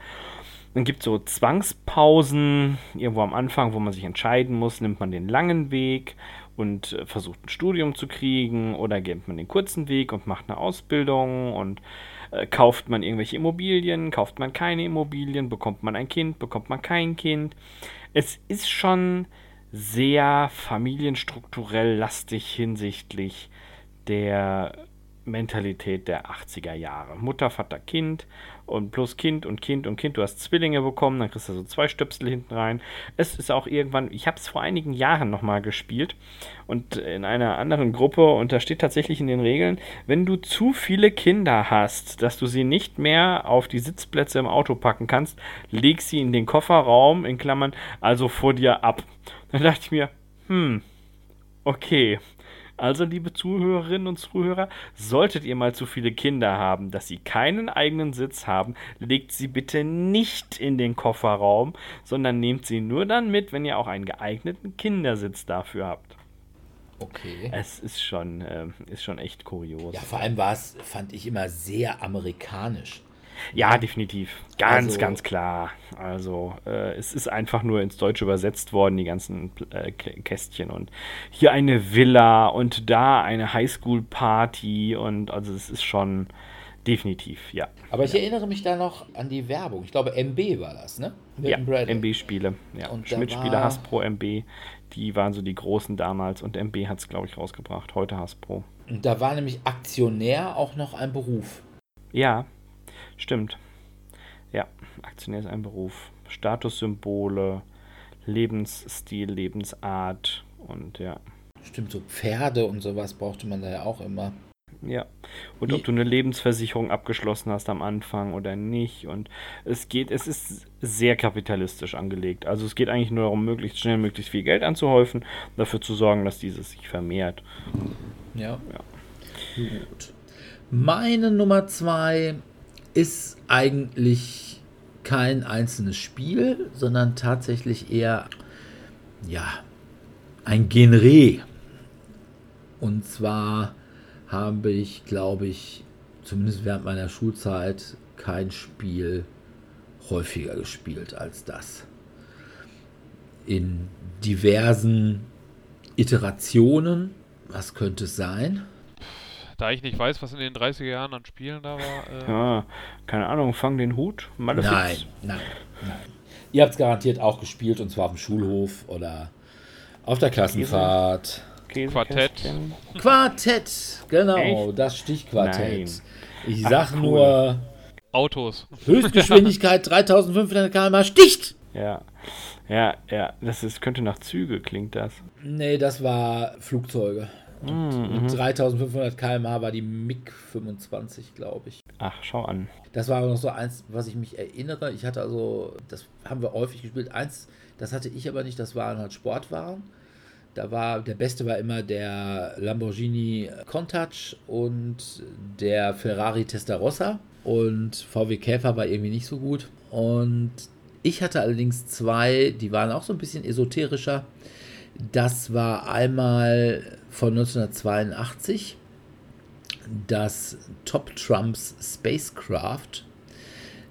Das war ein Quartett mit Raumschiffen so aus ja, allen möglichen Filmen, allerdings auch aus der Realität. Also man hatte da sowohl Saturn V Rakete oder den imperialen Sternzerstörer oder die Colonial Viper aus äh, Galactica oder aus, das war hier allerdings in Deutschland nicht so bekannt, UFO da war so ein Abfangjäger sehr, oder ein Adler aus Mondbasis Alpha 1. Ich fand das toll. Also ich hatte damals schon immer einen Hang zum Science Fiction und das war das Allertollste. Und das mit Allertollste Quartett, was ich besaß, das ist auch eine Leidenschaft, der ich noch heute fröne. Was könnte das für ein Thema sein? Cthulhu? Für ein Quartett? Cthulhu nee, gab es damals noch nicht. Ja, gab es schon, aber gab es nie als Quartett. Aber war jetzt noch nicht so der... Mittlerweile habe ich allerdings ein Cthulhu-Quartett. Ich möchte es nur mal eben sagen. Okay. Ach so. Vergleicht man da die Größen der verschiedenen Monster oder was? Zum Beispiel. Okay. Ich wollte, deshalb das mal, mal irgendwann vor allem gekauft, weil ich es mal als Karten für Sag's mir nehmen wollte. Mhm. Da, da da, und da muss man dann auch immer richtig aussprechen, ne? Ja. Die verschiedenen erst, Monster. Ja. Da, ja. Da, du weißt, da bin ich Regelnazi. Ja. Ansonsten sind Regeln Vorschläge, aber wenn es dann zu Sag's mir oder Times Up kommt, dann, ja. dann wird man zum Regelnazi. Nein, der heißt nicht Nalatotep, der heißt Nyarlathotep. Okay. Und vor allem, wenn er dann solche Sachen wie Dalot darstellen muss. Hm. Cthulhu kann ja jeder. Naja, aber davon ab, es war also nicht Cthulhu, sondern was kommt da noch? Was hast du denn da noch? Du hast immer so viele Interessen. Es ist schwierig, das einzugrenzen. Ein Interesse, in dem ich mich im Wesentlichen von Dominik unterscheide. Rauchen? Jagdsport? Nein. Zigarettenrauch? Nein. Das Quartett der Rauch? Ich hatte natürlich ein Marvel-Quartett. Ah, okay. Ja, stimmt. Die also, ja ähm, alle möglichen Marvel-Helden von Spider-Man, Thor, Herkules, die Fantastischen Vier. Und da waren dann immer irgendwelche, was weiß ich, die Stärke der Superkräfte, die Körperkraft, die Schnelligkeit und konnte man eben auch miteinander vergleichen. Waren auch, ich sag mal, irgendwie Super-Villains dabei.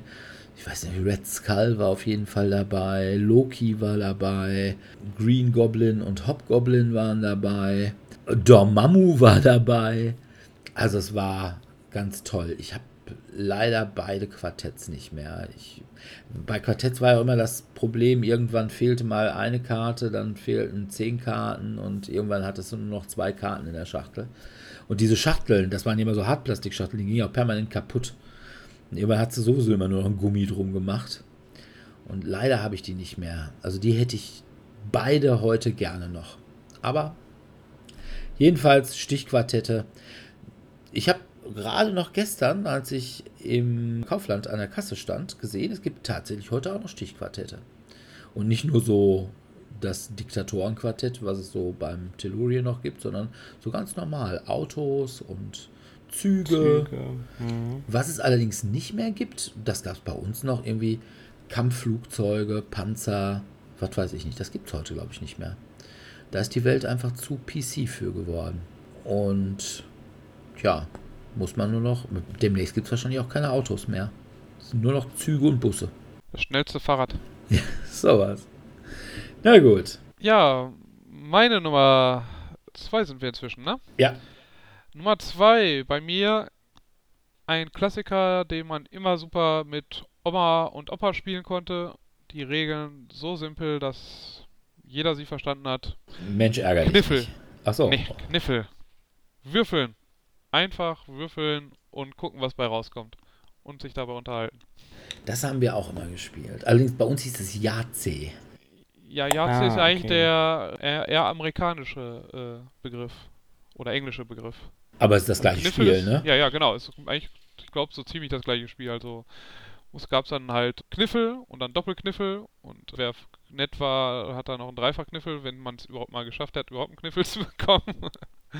so, dann wird zusammengezählt und ja, okay, der mit den Dreifachkniffel, der hat schon gewonnen. der dreimal. Und ich habe noch nicht mal den Bonus in der oberen Hälfte bekommen. Das, ja, Würfeln ja, war schon damals schon eigentlich nicht so meins, aber nicht man so deine dann Stärke, immer, aber nee, man hat es dann trotzdem ja immer gespielt, weil es wurde ja einfach dann immer vorgeschlagen. Aber das war, fand ich einfach auch mal, meine große Kniffelzeit war tatsächlich auch während meines Studiums. Und zwar sind wir am Wochenende, bin ich immer mit zwei Studienfreundinnen von mir, mit Niki und Buletti, nach Hause gefahren und dann eben sonntags entsprechend wieder nach Bielefeld, weil wir kamen alle so aus der gleichen Gegend bei uns rum.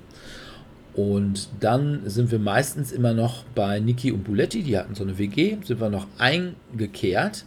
Und dann haben wir tatsächlich Kniffel gespielt und meistens noch so ein kleines Baguette dabei. Die hatten so einen, die waren die ersten, die so einen Baguettebäcker hatten, wo man so zwei Toastscheiben und Käse dazwischen dann so zusammenfaltete, wie so ein Waffeleisen. Und also das Schöne war, man konnte sich dabei unterhalten und trotzdem noch würfeln. Und das war wirklich toll. Und auch in der Kneipe haben wir ganz häufig dann, wenn man da so saß, ja, man hatte einfach mit die Hände hatten was zu tun.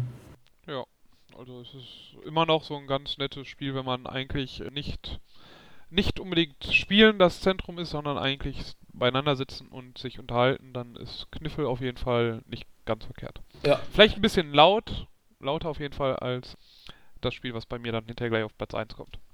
Okay. Oh, oh ja, mein Spiel auf Platz 1 ist auch etwas lauter. Ja, gut. Ja. Dann hör, lass mal hören, was bei Sebi auf Platz 1 ist. Wollen wir mal raten, wenn es laut ist? Halligalli? Nein. Ah. Nein, es ist auch laut, aber das, der Geräuschpegel endet immer sehr schnell. Aber es ist schon nah dran. Man muss auch hier auf einen Knopf drücken. Auf einen Knopf drücken? Hm. Senseo? Nein. Man hat jeder, man kann es mit mehreren Spielern spielen. Und ähm, es ist vom großen Spielehersteller Parker. Wo man auf einen Knopf drücken muss. Ja, du musst einen Knopf drücken und dann geht das große Gewusel los. Nee, wüsste ich nicht. Man spielt es mit einer Verlängerung seiner Hand. Happy Hippos. Das Artikelgewicht. Nein, Hungry Hungry Hippo. Ja, wir kommen, der, wir kommen der Sache näher. Das Artikelgewicht ist circa 2 Kilo. Ist also eine schwere Box. Geeignet für Kinder ab 5. Nicht Looping Louis, ne? Nein, aber es geht in die richtige Richtung. Ja, dann wäre ja Hungry Hippos. Nee, ist in der gleichen Epoche rausgekommen. Nur halt für eine etwas jüngere Spielgruppe gedacht. Zwei bis vier Spieler Drückte Eine jeder. jüngere, eine jüngere Spielgruppe als Hungry Hippos? Ja, gut. Das Also- ist auch, es ist, glaube ich, die gleiche Zielgruppe. Gab auch immer sehr viele, ja, Diskussionen. Regeldiskussionen gibt es eigentlich nicht. Man drückt auf den Knopf, man sieht die Kombination und versucht sie schnell zu kriegen. Nee, weiß ich echt nicht. Wird beschrieben als das tierische Aktions- und Reaktionsspiel. Nee. Und die Werbung war immer, Spiel, hm, hm, hm, das geht so fix. Nee. Keine, Keine. Idee, keine Idee. Nee. Es ist das gute alte Monster Mix. Nee, kenne ich nicht. Echt nicht? Monster Ich glaube, Du ja, hast eine Fliegenklatschen ähnliche längere Hand mit einem Saugnapf. Ah, doch, einen- doch, doch, doch, doch, doch. Das es sagt mir gibt jetzt einen lustigen Grafik, ähm, ja, Modulator, der zwischen Kopfoberform, Mund- und Nasenpartie und Unterkörper variiert und eben eine von 24 Kombinationen generiert. Und dann halt eben musst du ganz schnell darauf klatschen und dir das Monster sichern. Ich muss gestehen, ich habe keine Ahnung, wie man rausfindet, wann man gewinnt. Wir haben einfach immer gewinnt, bis irgendjemand 10 hat. Oder bis keine mehr da waren. Je nachdem, ob man die verschärften Regeln spielt oder nicht. Bei den einen darf man klauen. Das heißt, ich darf die Monster klauen, wenn sie bei dir liegen. Bei den anderen nicht. Die Problematik des Klauens sorgt allerdings dafür, dass man gefühlt ewig spielt, weil der, der jetzt quasi 9 hat, zack, bumm, eins geklaut bekommt und schon hat er wieder nur 8. was. Okay. Ist ein sehr lustiges Spiel. Habe ich allerdings bei meinen Eltern, sonst würde ich euch das mal mitbringen. Und ganz charakteristisch, ich kann das Geräusch gar nicht nachmachen, richtig, ist dieses mechanische Klick, drip, und dann waren die wieder eingerastet. Das muss ein ganz publiker Rotationsmechanismus sein, wo du halt oben drauf drückst und äh, damit kannst du echt Leute in den Wahnsinn treiben, weil die so äh, dieses Anwerfen der Walzen mit diesem Mechanismus einfach ganz, ganz eingängig ist. Also wenn du das einmal gehört hast, würde ich unter tausenden Geräuschen wieder erkennen. Und das ist auf meinem Platz 1, weil ich das in der Tat noch sehr plastisch und bildlich vor mir habe und auch viel gespielt habe und es in der Tat auch die erste Nennung war, als ich meine Mama gefragt habe, Mama, welches Spiel habe ich gefühlt in meiner Kindheit am häufigsten Und gespielt? sie, das, Und sie was am sagte meisten sofort- hat. Monster Mix, sofort Monster Mix, da gab es gar keine Diskussion. Ja. Na gut. Meine Nummer 1 ist ein Spiel, was einer von euch beiden schon genannt hat. Oh. Jetzt. Hm. Jetzt aber so alte Spiele habe ich doch gar nicht genannt. Äh, Und ich hatte sogar. Spiel des Lebens? Nein. Ich hatte sogar zwei Versionen davon. Zwei unterschiedliche. Ach, hattest du das verrückte Labyrinth? Nein. Ich habe Nein. in meinem Leben hatte ich keine Spiel des Jahres Spiele. Die habe ich damals schon, habe ich als Kind schon abgelehnt. Hattest du etwa Hero Quest? Nein. Hero, nee, das Hab ja hast du ja gesagt, dass gesagt, ich das nicht hatte. Ja, dann sind wir schon mal Stratego? meine raus. Ah, Dominik? Stratego? Ja, Stratege. Hast du Star Wars Stratego gehabt? Hm. Nein, ich hatte, und zwar gab Marvel's es, Stratego. Marvel, ja genau, Marvel Stratego. gab es zu meiner Zeit. Also es gab das große Stratego, da waren die einzelnen Charaktere auf so Türmchen gedruckt, so Plastiktürmchen, blaue und rote. Und es gab die eine kleinere Version, die hatte ich. Da waren die, das waren so Plättchen, auch Kunststoffplättchen, eben rot und, und blau. Und die standen in so Aufstellern und waren halt aber immer nur so, so Plättchen. Und ich hatte das Allerkleinste, das war das Reisestratego, das war nur so 10 mal 10 Zentimeter groß und hatte quasi so Stecker und hatte auch weniger unterschiedliche Charakteren. Also es gab da nicht irgendwie ein Stern, zwei Stern und drei Stern General, sondern es gab, glaube ich, nur ein Stern General und drei Stern General. Aber es gab natürlich den Spion und den Marshal X und es gab auch Bomben und Mineure und es gab die Fahne. Und ich weiß noch, während langweiliger Deutschstunden haben wir da gesessen und haben irgendwie die perfekte, unschlagbare Stellung versucht auszuhacken. Man konnte da ja. Sobald man ja weiß, was die äh, unschlagbare Stellung ist, ist es eigentlich fast schon. Ja, dann wäre es broken, aber ich glaube, es gibt auch Ja. keine unschlagbare Nee, Stellung. weil sobald du, glaube ich, weißt, wie die Stellung des Gegners ist, hast du ja eigentlich fast schon gewonnen.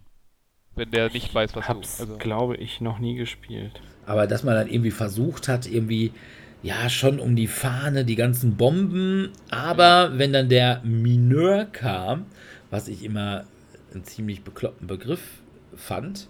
Dann brauchte man da drin, hat man dann den, äh, den Marshall auch noch direkt neben die Fahne oder vor die Fahne gestellt, sodass also quasi erst der Mineur die Bombe wegnehmen musste, dann musste der Spion musste dann durch, um den Marshall zu schlagen und dann konnte er erst die Fahne.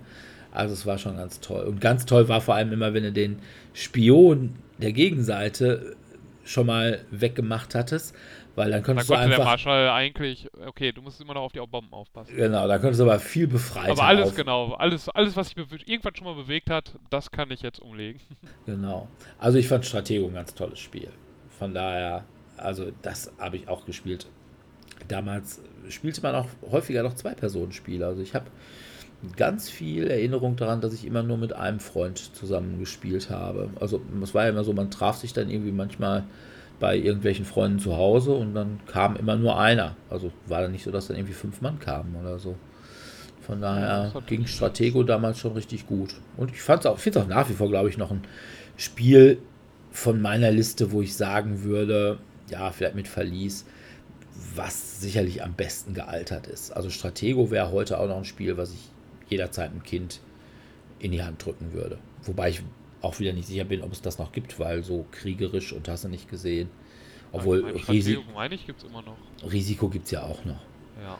Wahrscheinlich gibt es Stratego wirklich mittlerweile auch in der Star Wars Edition und in der wirklich Marvel Edition und oder SpongeBob, weil von SpongeBob gibt es ja eigentlich auch alles. Und für die Mädchen auch noch eine Barbie Edition. In Pink und Violett. Ich habe keine Ahnung. Aber Stratego fand ich richtig gut. Dominik. Ja. Meins ist dann dagegen relativ langweilig, weil das ist das Spiel, was mir sofort als erstes eingefallen ist, weil das hat man immer gespielt, wenn man mit ein paar Freunden zusammengesessen hat. Es ging wieder nicht ums Spielen selbst, sondern man wollte einfach nur was mit den Händen gleichzeitig zu tun haben und das ist dann Meier. Uno oder Mau Mau. Ja. Also, ja, also man, das, die Regeln sind da ja, glaube ich, allen bekannt. Man möchte einfach nur, dass die Karten von aus seiner Hand loswerden. Wenn man Mau Mau spielt, dann sind halt die Siebenen, dass der Nächste dann zwei ziehen muss, daher die Acht, dass man der Nächste aussetzen muss und der Bube, dass man auf alles drauflegen kann und sich eine neue Karte Farbe wünschen kann. Und bei Uno ist es Grunde genommen das gleiche, nur dass es jetzt noch äh, die Rückreihenfolge gibt, also dass es wieder in die gegengesetzte Reihen Richtung gehen kann, die Runde, und dass man jetzt plus 4 ziehen kann. Aber ansonsten sind die von dem Spielprinzip halt sehr ähnlich. Nicht wirklich was zum Nachdenken, weil es eigentlich immer ziemlich klar, was man als nächstes spielen sollte. Und das Einzige, was man nicht vergessen darf, ist Uno oder Mau Mau anzukündigen, weil sonst hat Ja. man nicht gewonnen. Also auch bei der gleichen Gelegenheit, wo wir Kniffel immer gespielt haben, mit Niki und Buletti, haben wir auch öfters dann immer Mau Mau, allerdings Mau Mau brutal. Da gab es dann auch, eben, ich glaube, glaub, bei Gab, Essern, wurde, wurde nur mit Siebenen gespielt. ja, man konnte vor allem immer alles verlängern. Ja. Ne? Also eine 7 auf 7 musste der nächste 4 ziehen und dann konnte er noch eine 7, dann musste der nächste dann 6 ziehen und noch eine 7, dann musste der erste 7-Schmeißer dann 8 ziehen und man hofft dann immer nur, oh Gott, die haben doch nicht alle, die sind doch nicht so verteilt, das kann nicht sein. Aber manchmal war es dann doch und dann war es immer noch so, irgendwie dann gab es ja diese Richtungswechsel. Ich weiß nicht, haben wir glaube ich beim Ass oder so die Richtung gewechselt. Und wenn du dann nicht wirklich aufgepasst hattest, dass du dran warst, dann musstest du den gesamten Ablagestapel nehmen. Es konnte schon mal eine Menge sein. Aber das war echt lustig. Also von daher, man musste dann in solchen Situationen doch ein bisschen aufpassen und konnte sich dann doch nicht zu sehr aufs Gespräch konzentrieren. Wobei man sagen musste, das macht es dann ja auch doch wieder aus. Ja gut, dann sind wir durch. Noch ein paar Spiele, die es bei mir nicht auf die Liste geschafft haben. Das Teufelsdreieck, kennt das jemand von euch noch? Nee, Nee. nicht direkt. Das habe ich nie besessen, hatte auch nur ein Kumpel von mir, Jörg Becker. Und da fuhr man mit so Schiffen, die hatten alle so Magneten oben und dann musste man gleichzeitig so eine Riesenwelle bewegen. Und immer wenn diese Riesenwelle, da war eben auch ein Magnet drunter, über deine Schiffe kam, dann war Pock, war das Schiff weg. Mhm. Witzig. Ja, was bei mir noch so war, war eben auch Halligalli, aber da war ich auch immer schon so schlecht drin, weil meine Reaktionsfähigkeit ist äh, eher beschränkt. Und ähm, wer bin ich? Einfach. Wer bin ich? Oh ja, stimmt, das hatte ich auch. Ach, war das das, wo man diese ganzen Die, die, Gesichter die, um... die, genau. Die Fragen waren immer hinterher, waren immer gleich. So, bin ich männlich oder weiblich? Die Alter ist ja dann komplett wo man egal. Umkippen muss Ja. und dann am Ende bin ich etwa Markus oder so, ja. Was Also es gab dann so ein paar Sachen, die man halt am Anfang auf jeden Fall stellen sollte, sobald man das als Kind irgendwann mal herausgefunden hat, dass es sehr sinnvoll ist, erst das zu fragen, was möglichst viele ausschließt. Aber danach waren halt die ersten drei Fragen immer die gleichen. Und dann habe ich mir noch ein Spiel, das habe ich allerdings nicht sehr häufig, oder beziehungsweise das haben wir zwar sehr häufig gespielt, aber ich habe es nie wirklich gemocht. Und ich mag es auch heute noch nicht, wenn es bei Willen des Wahnsinns vorkommt. Mhm. Ne? Was könnte es sein? Ach so, Mastermind. Ja. Ah, yo. Mastermind. Ja, das hatte ich zum Glück nicht. Also ich kenn's, aber ich hatte es nicht. Also, ich habe das nie gemocht. Also, ich war nicht ganz schlecht da drin, ich war auch nicht wirklich gut da drin. Aber, nee, so richtig gemocht habe ich das nicht. Und Schiffe versenken haben wir viel gespielt. Und ich hatte nie Ja. in meinem Leben Elektronikschiffe versenken. Und so gerne hätte ich also- Elektronikschiffe versenken gehabt. Man hat zwar immer Stiffe versenken gespielt gehabt, aber man hätte ja doch gerne immer das Hasbro-Ding gehabt, wo Ja, das was so richtig ja. Geil war mit automatisch und mit irgendwelchen Geräuschen und hast du nicht gesehen. Und wir hatten immer nur so ein, so, so, so ein blaues und so ein gelbes, nee, blaues und rotes, äh, so, ein- so ein Plastik-Etui. Und da drin wurde dann mit Wachsmalstiften drauf rumgemalt. Oh Mann, oh Nee, Mann. wir hatten es ganz einfach, ganz klassisch. Irgendein Stift, Bleistift, Buntstift, Kugelschreiber, was auch immer und dann selber Kästchen malen. Genauso wie Stadtland Fluss oder so. Ja, das waren ja so und dann Sachen, hat man den Fluss ziemlich schnell mal rausgehauen, weil kein Kind kannte bis auf den Rhein und den kennen. Ruhr irgendwelchen Fluss, irgendwelche Flüsse, Flüsse. Ja. Ja, ja, die Erwachsenenversion ist dann dann? Stadtland-Scheidungsgrund. Das, äh, ja. Wir hatten, also ich hätte vielleicht noch Uno gehabt, wo ich auch noch drüber nachgedacht habe. Habe ich auch viel gespielt und Skippo dann danach. Aber dann dachte ich mir, nee, das andere fand ich kind kindlicher. Okay. äh, Skippo fand ich nie so gut. Skippo habe ich nie gespielt. Ligretto konnte ich auch nicht oder Phase 10. Naja, alles Das, das gab es alle alles zu meiner Zeit noch nicht. Ja, damals, damals hat man einfach mit Zinnsoldaten gespielt und fertig. Äh, habe ich tatsächlich noch. Nürnberger Meisterzinn. Ja, habe ich Ah. tatsächlich auch noch meine Zinnform noch für. Waren so preußische Soldaten.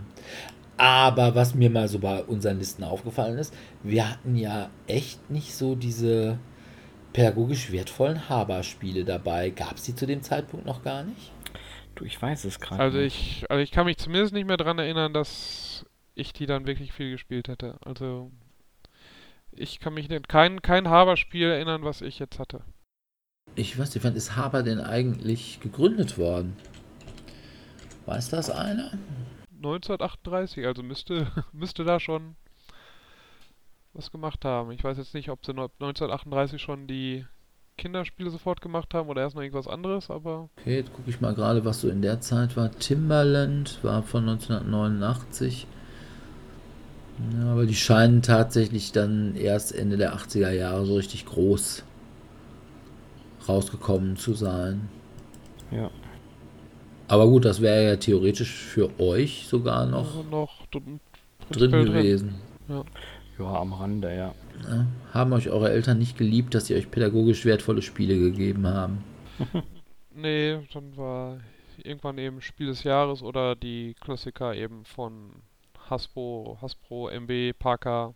Also ich habe auch zum Beispiel, obwohl ich hatte auch, meine Eltern hatten Bekannten und die hatten zwei Mädchen und die haben immer Spiel des Jahres gehabt. Deswegen haben wir da auch tatsächlich solche Sachen gespielt wie Sagaland. Das fand ich immer Ja. ganz doof.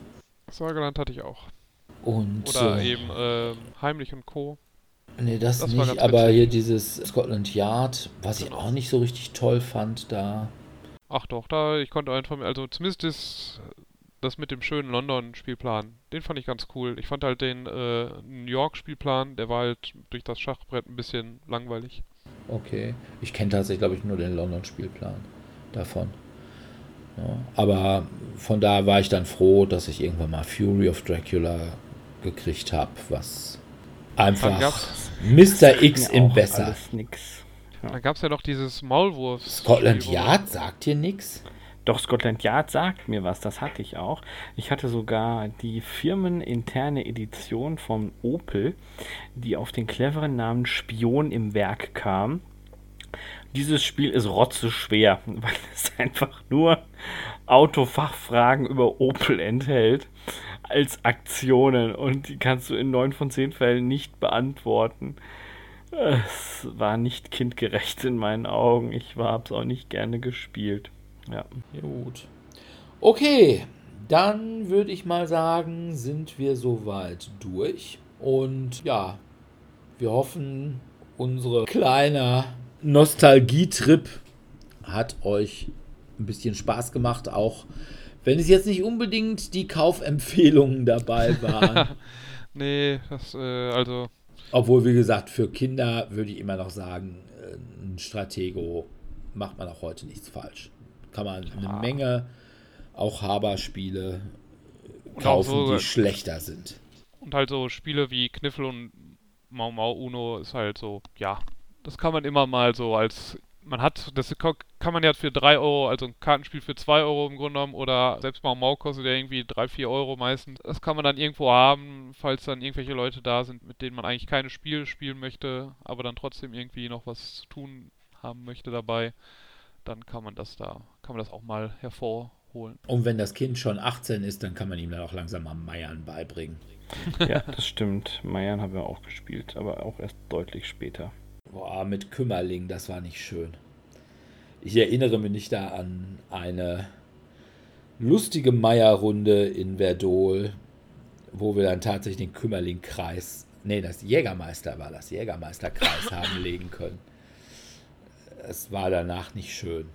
Also so gefühlsmäßig. Tja. Auch wenn man nicht viel verloren hat. Ja. You never know. Wir werden sehen. Okay, dann ja. bedanken wir uns bei unseren Zuhörern fürs Zuhören. Ihr könnt uns liken bei Facebook, ihr könnt uns Kommentare hinterlassen, Ihr könnt uns, glaube ich, auch liken bei, was ich tatsächlich rausgekriegt habe, wo wir auch gelistet sind, bei Spotify. Hey, Stimmt, wir sind bei ja. Spotify, obwohl der Dominik meinte, das wäre kuratiert. Das war aber früher mal, meine ich, kuratiert. Ich wahrscheinlich auch heute noch, denn wenn es kuratiert ist, welcher Podcast sollte dann bei Spotify sein, wenn nicht unserer? Ja, das ist auch wahr. Also es ist ja schon erschreckend, dass wir noch nicht unter den ersten Top 10 sind. Aber das könnt ihr, liebe Hörerinnen und Hörer, ja gerne ändern. Genau, ihr könnt uns nämlich 5 Sterne Bewertung bei iTunes geben. Und ja, wenn ihr kommentiert, dann bemühen wir uns auch möglichst schnell darauf zu antworten. Ansonsten, wenn ihr mit uns spielen wollt, dann könnt ihr das wie immer mittwochs und donnerstags im Wechsel beim Tellurien in Dortmund-Eichlinghofen oder jeden ersten Dienstag im Monat im Cabaret in Dortmund-Hörde. Wer uns auf der Spiel sehen will, der kann das am Stand von Tellurien. Da ist wahrscheinlich irgendeiner von uns immer. Yep. Das ich vor allem am Samstag. In ja, Halle 6. Die Standnummer habe ich schon wieder vergessen. Ich glaube 418 oder sowas. Jedenfalls direkt am Eingang aus Halle 7, wo ja jetzt einer der Haupteingänge für die Dauerkartenbesitzer ist. Dann lauft er quasi direkt auf uns zu. Ja, ansonsten hoffen wir, dass ihr auch in zwei Wochen wieder bei uns reinschaltet. Da haben wir dann die Spiele, die wir früher sehr gemocht haben, aber heute eigentlich kaum noch spielen. Und da sprechen wir dann sicherlich nicht über Hero Quest, Stichquartett und Stratego, sondern tendenziell über neuere Spiele, die von möglicherweise noch neueren Spielen abgelöst worden sind ja, bis dahin freuen wir uns, dass ihr zugehört habt und verbleiben mit einem freundlichen Tschüss. Ciao, ciao. Tschüss.